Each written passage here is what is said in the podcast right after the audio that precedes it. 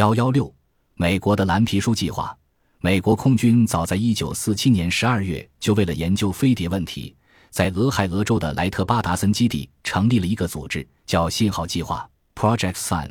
成立的第二年就发生了孟德鲁上尉事件。空军为了解释不明飞行物体，也执行一项叫做蓝皮书计划 （Project Blue Book）。该计划共进行了二十二年，直到一九六九年才停止。研究内容共有一万两千六百件左右的目击报告，其中有一万两千件所描述的不明飞行物体都是误判，一级可以用飞机、高空气球、流星、人造卫星、反光等现象来解释，而剩下的五百八十五件报告则无法用天文学现象说明。一九七四年，美国官方曾公布了部分研究报告，但报告中对于这些现象仅以无法解释四个字作为结论。甚至有许多空军目击飞碟的报告均未发表，也没列入蓝皮书计划。某些报告还经过刻意修改，显示这项蓝皮书计划是失败的。以下例子是蓝皮书计划中被列为无法解释的例子：事例一比一，因九百六十五年七月二十二日下午十一时四十分，住在新泽西州首府特林顿市的史密斯先生，看到数个物体向西南飞去。高度约一千五百一十三公尺，射出极为耀眼的亮光，并发出嘶嘶声。事例二，也是住在特灵顿市的弗兰克先生的报告与史密斯先生相同，只不过时间晚半小时，而且不明飞行物体在空中往返不停地飞着。这是一幅在飞碟着陆现场拍摄的照片，其中圆形痕迹直径约两米。事例三，前空军飞行员杜鲁门少校的遭遇。他在一九五三年美军入侵朝鲜期间，曾驾驶一架螺旋桨飞机飞临对方天空，但不幸被对方发现。那时他一直寻找飞回美国空军基地的航线，也担心对方的高射炮对他开炮。突然间，他觉得有什么东西向他飞来，起初以为是高射炮弹，但又觉得飞行的航道很怪异，因此他仍然维持着一百八十里速度。那个不明飞行物体愈飞愈近，几乎就要撞上了。他很机警地将飞机做了大幅度转弯，以便让飞行物体越过，避免碰撞。但奇怪的是，这架飞行物体并没有越过它，只是飞临他座机上方，并紧跟不舍。他不断地让飞机绕圆圈飞行，那架不明飞行物体也在离机翼数尺处盘旋。就这样，彼此周旋良久，杜鲁门少校终于看清楚该物体的真面目：那是一个圆盘形物体，直径有八英尺。头部外表一半棕色，另一半是白色。过了数分钟，这个不明物体飞到他的飞机底下，并加快速度飞向远处，消失无踪。他惊魂未定之后，就将飞机飞回空军基地，但那时脑中充满着许多疑问。他很希望专家们能为他解释，但他得到的答复只是那没什么可以担心的。虽然好几次向上级陈情询问，但始终没有下文。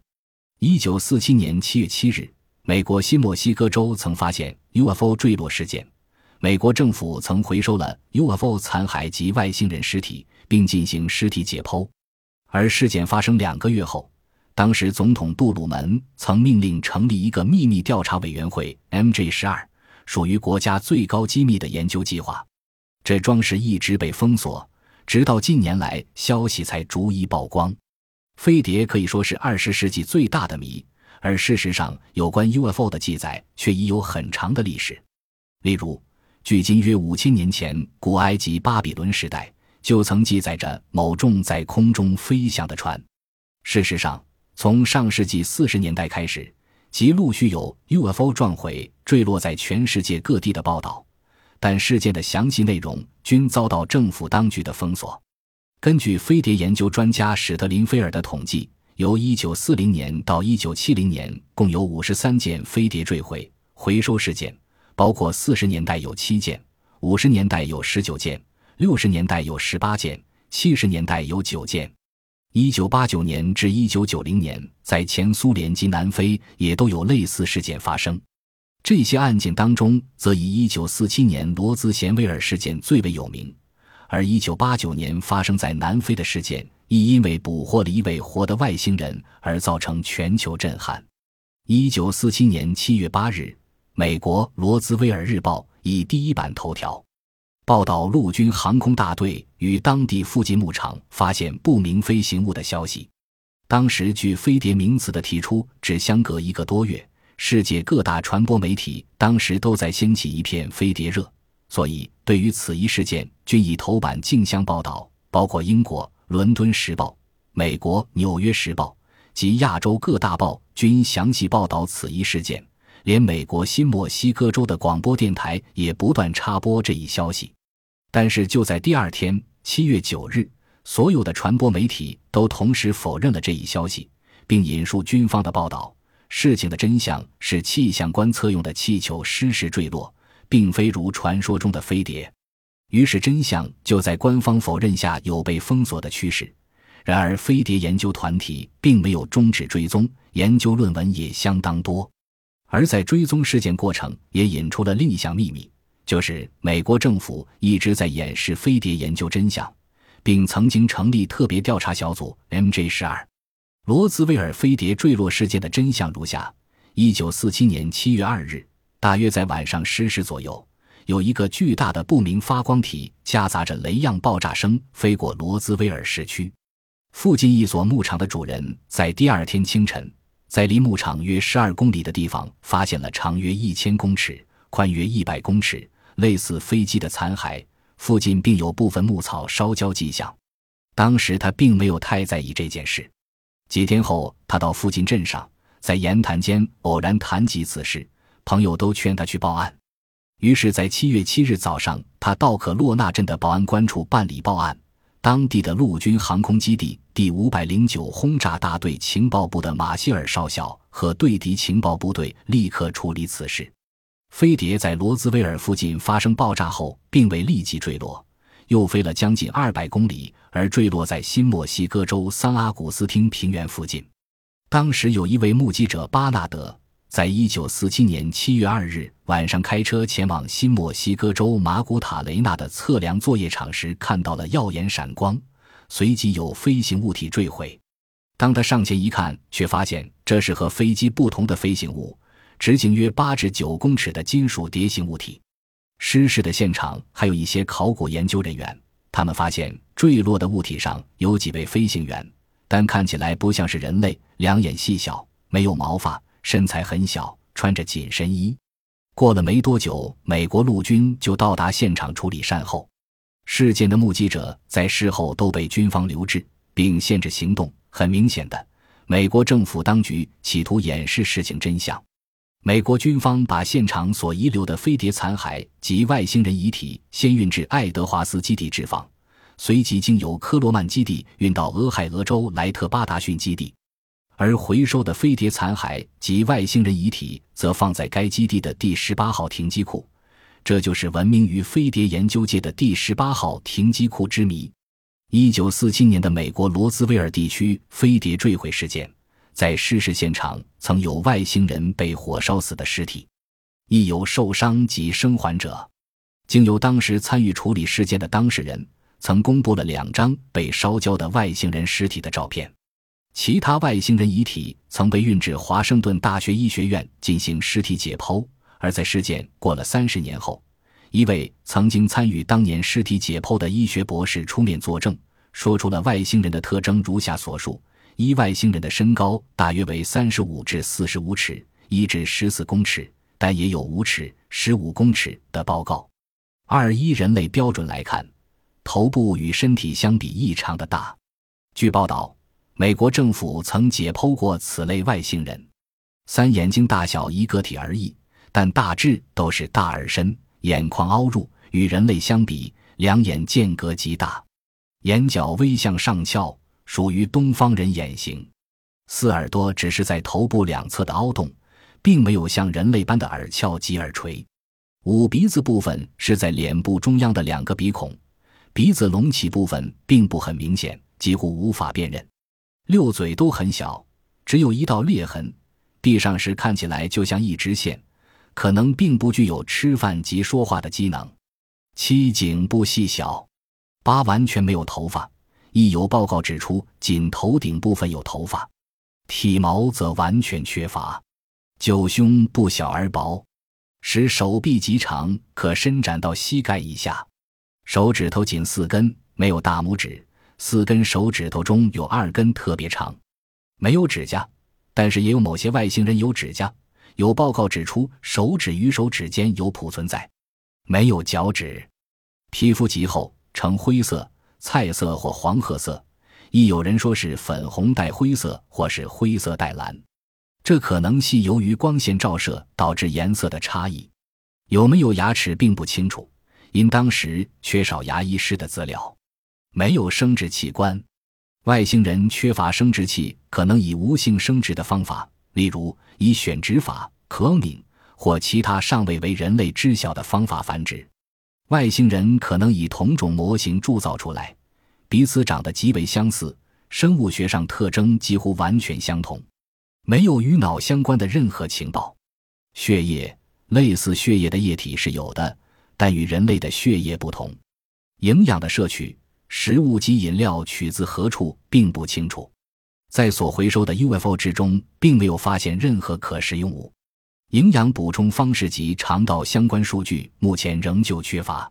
外观与人类很像，外星人可能没有奇形怪状或与人类外形相差悬殊者存在。而另外两位曾负责遗体检查工作的军医亦曾谈到，他们所检验的外星人遗体特征如下。一口腔中没有牙齿及舌头，亦无口腔及消化器官连接的孔道。二以地球人类观点来看，并没可目视到的生殖器官。三四肢任何地方没发现有肌肉层。四灰色的皮肤组织，外表极为光泽。军医们说，这种组织之柔滑程度与人类女性的胸部相似。五依他们所见，外星人骨骼比人类还复杂。动作好像不是透过肌肉，而是由肢骨带动进行的。六腹腔由肋骨状的构造围绕着，而肋骨一直连续到腰部。七金医生们惊讶的是，右腕的肘部具有金属性的连接器。八两手各有比人类还长的指头，但仅有四根，愈向指尖愈细，成为爪状，并没有相当于人类的拇指。九无法确认出脚趾之存在。十遗体穿着金属材质的服装，但大半已烧毁了。虽然有毛根存在的证据，但从头开始到身体各部都无生毛的痕迹。四肢有类似血管的东西，残存有独特烧成淡绿色的无色液体，具强硫磺味。另外，有人推测人类未来长相可能与外星人一样，也说不定。假若我们人类像目前这样。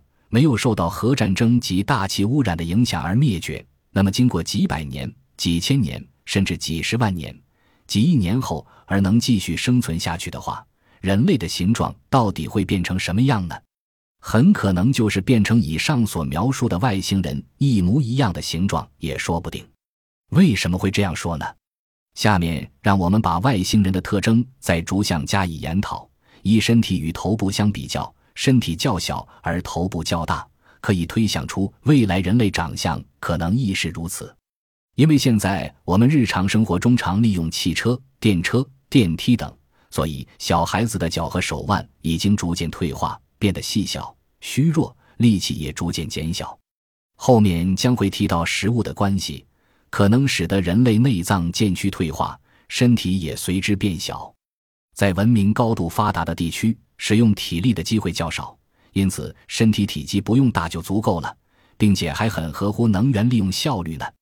唯一重要的是头脑不能不发达，所以头盖骨不至于萎缩。若与身体相比较，就感到头部异常的大了，犹如外星人的长相。二口中没有牙齿，舌头及食道，表示食物及供给能源的营养物并不经由口腔摄取，这并非不可能的事。怎么说呢？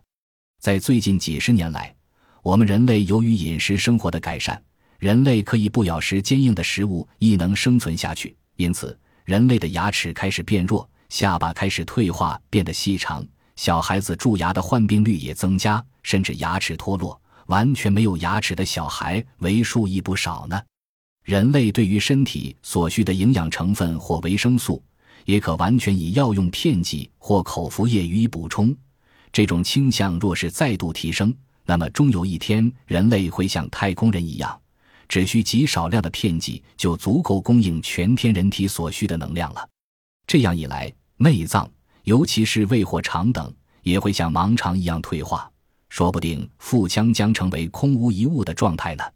又由于营养学的进步，仅饮用浓缩的少量液体，透过口中的黏膜即可被吸收，饮食的事情就这么简单的解决了。三耳朵与鼻子，由外观上看，已退化到无法辨认的程度，只留下洞孔而已。本来耳廓的功用是为了使前方传来的声音能够集中，以便利于听觉感应，因此人类才具备发达的耳廓。但最近随身听。助听器等以电学原理将声音放大或特别处理的技术逐渐发达，将来可以不用耳机而直接将声音传至耳孔内或脑部听觉神经中枢，那时候耳廓就不必要了。鼻子的隆起是为了抵抗寒冷的空气及防止空气中的尘灰直接被吸入，但如果在完全具有人工调节的环境下生存的话，那就没有必要具备高耸的鼻子了。现在人类在夏天时有冷气，冬天有暖气，并有空气过滤器及湿度调节器。最近更有能将太阳光线导入地下室的玻璃纤维式装置出现，所以室内可成为完全利用人工调节的环境。这种现象若是在升级，那么将有一天全地球环境亦可以用人工完全调节。以此为依据来推理的话，以下第四项就很容易了解了。四没有头发及体毛，头发及体毛是原始人类所遗留下来的产物。目前，头发还有保护头部及缓和外来冲击的功能，但在完全人工调节的环境下，似乎也没存在的必要了。以美容效果观点来说，就另当别论。五手指只有四指，手指头为何只有四指，并不很清楚。本来大拇指是握物之用，但现在人类握物的机会已经愈来愈少了。近来，工业用机器人可以代替人类双手从事相同动作。如果不用吃饭的话，就不必一手拿筷子。现在写文章使用电脑的越来越多，完全用按键就可书写的时代即将来临。让我们看看最近小孩所玩的游戏，在室内电视机前，只要用一根手指按钮就能玩电视游戏或电脑游戏，可说完全代替了以往攀登树木或玩棒球的时代了。也就是说，利用电脑制出来的影像代替身体运动来做游戏，这种倾向愈来愈升级的话，最后连公司职员也不用去公司上班，在自己家里把必要的文件输入电脑，利用电子线路传至公司的电脑主机即可。家庭主妇亦可将烧饭、煮菜、洗衣、清扫等工作全以按钮方式自动完成。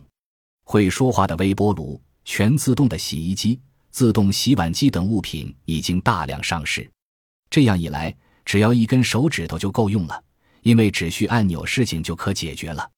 但是将来眼睛却显得比现在重要，因为全面电脑化之后，无论做任何事情都必须用眼睛注视银幕，监视画面。六没有脚趾头，脚趾头是原始人类与猿猴相近的时候用来攀抓树枝用的，现在人类每天都穿鞋子。脚的小指头已经退化变小了，依照走路机会愈来愈少的趋势来看，脚趾头的退化是必然趋势。经由上述外星人可能是我们人类的未来长相，但是必须先声明的是，这可是完完全全的推想。此种退化进化的现象是要经过几百万年，不可能要几亿年的岁月才可达到，所以在最近的未来。人类变成像外星人一样的大小或牙齿完全退化消失是不可能的。有人认为，报道中所描述的外星人可能是比我们人类早数千万年或数亿年出生，然后一直退化成为今天的长相。那么，外星人以前的形状与我们人类应该是极为相近的。这不是一项极为有趣又合理的推理吗？依据推测，我们所居住的宇宙。大约在一百五十亿至二百亿年前诞生的，而地球诞生至今只不过是四十六亿年而已。这样推算的话，在百亿年以前，其他行星就像地球一样，可能有生命产生并有进化现象。所以，宇宙中存在比人类进步数亿年或数十亿年的高智慧生物是可能的事。当然，这些推测都只是依据推理的结果，事实上是不是这样，目前还是个谜。